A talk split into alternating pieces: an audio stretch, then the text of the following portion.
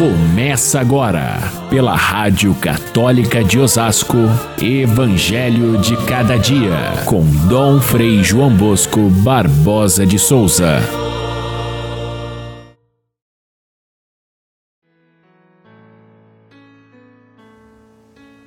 Não tenhas medo, Zacarias, porque Deus ouviu a tua súplica. Tua esposa Isabel vai ter um filho e tu lhe darás o nome de João. Tu ficarás alegre e feliz, e muita gente se alegrará com o nascimento do menino. Caríssimos irmãos e irmãs, ouvintes do nosso Evangelho de cada dia, nós estamos vivendo os dias privilegiados da novena que antecede o Natal.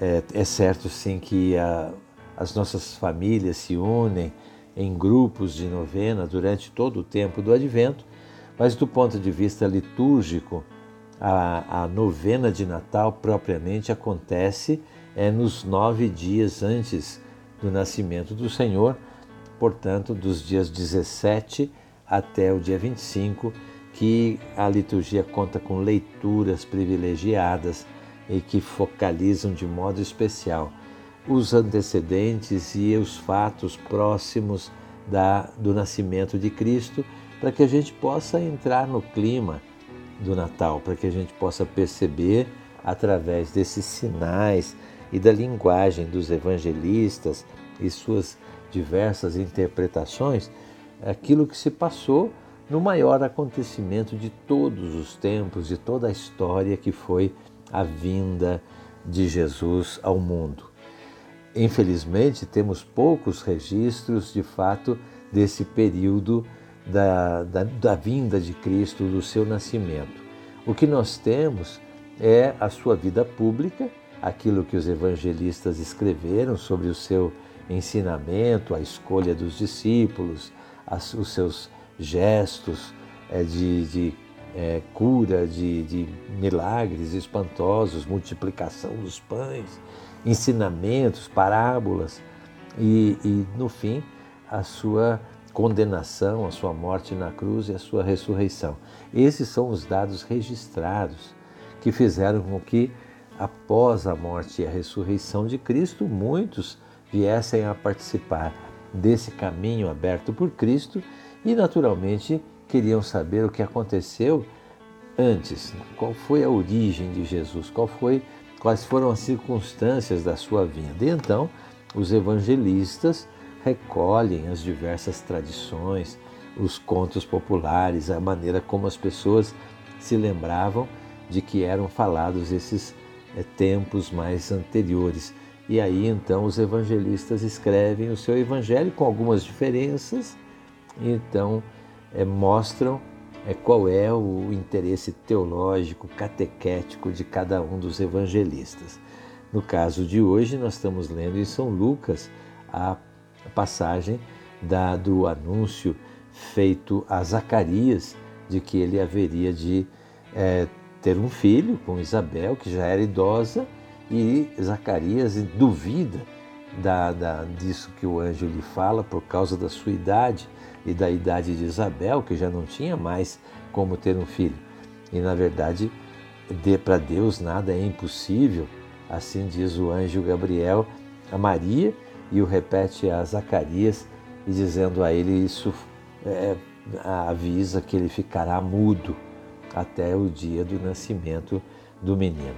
Esses fatos todos são narrados pelo evangelista São Lucas, que procura, através desses, é, dessas passagens, é, lembrando o que eram as promessas do Antigo Testamento, começar desde já a descrever quem é aquele que depois eles irão contar a sua vida no, no decorrer do Evangelho.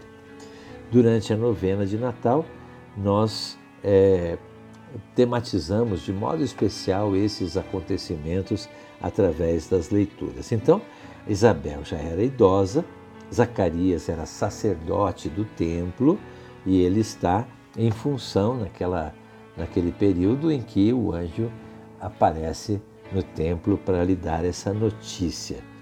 O que nós podemos entender é que Deus é, preparou com muito carinho o nascimento de seu filho, Jesus, já antecipadamente através da preservação de Maria da mancha do pecado original, mas também através do nascimento de João Batista, que seria o precursor do Messias.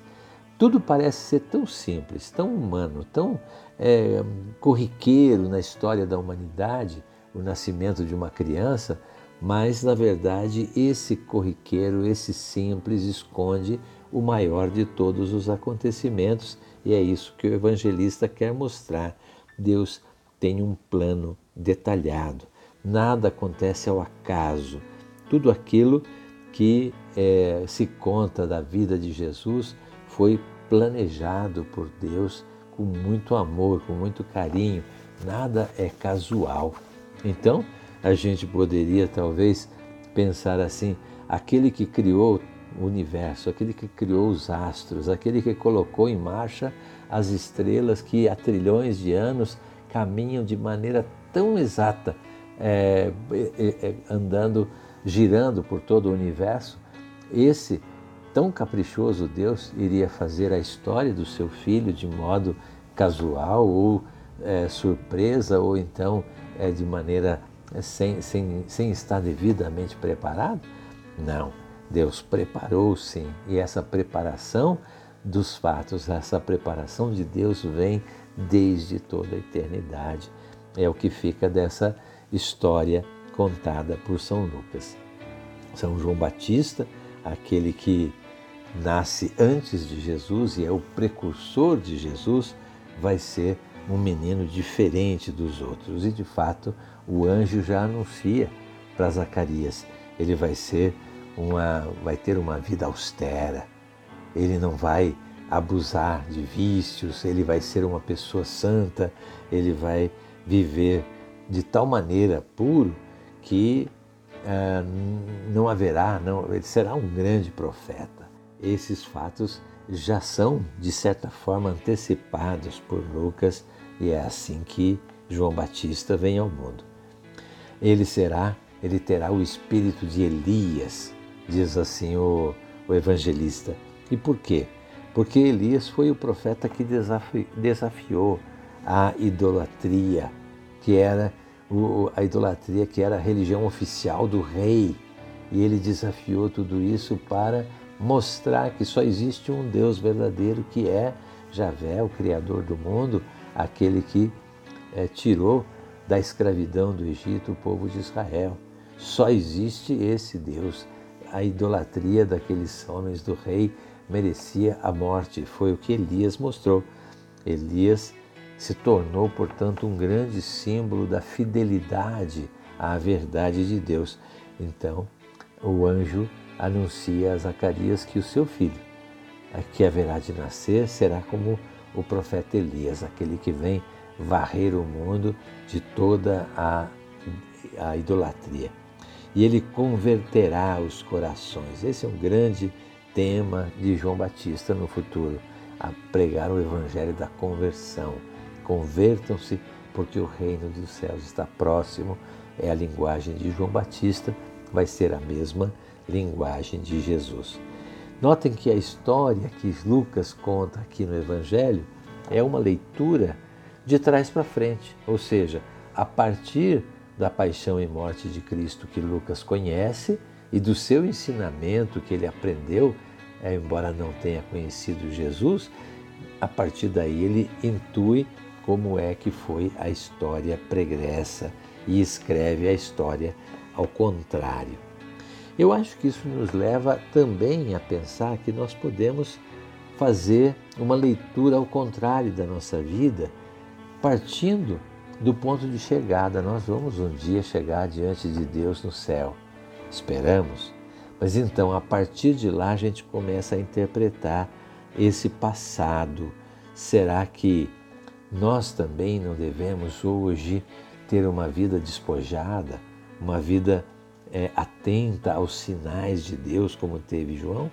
Será que nós não devemos, como ele, também ter essa austeridade de vencer o vício, os excessos desse mundo, o consumo das coisas, dos bens materiais, das coisas que prendem o nosso coração?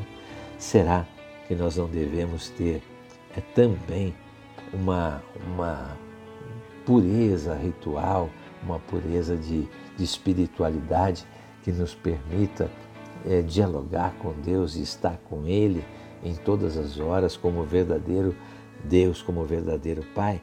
Pois bem, nós estamos em tempo de preparação para o Natal, que seja esta nossa preparação um caminho aberto lá por João Batista para chegar até o Messias na nossa vida, para chegar não só na festa do Natal, mas também em tudo que ele significa, a presença de Deus conosco em nossa vida.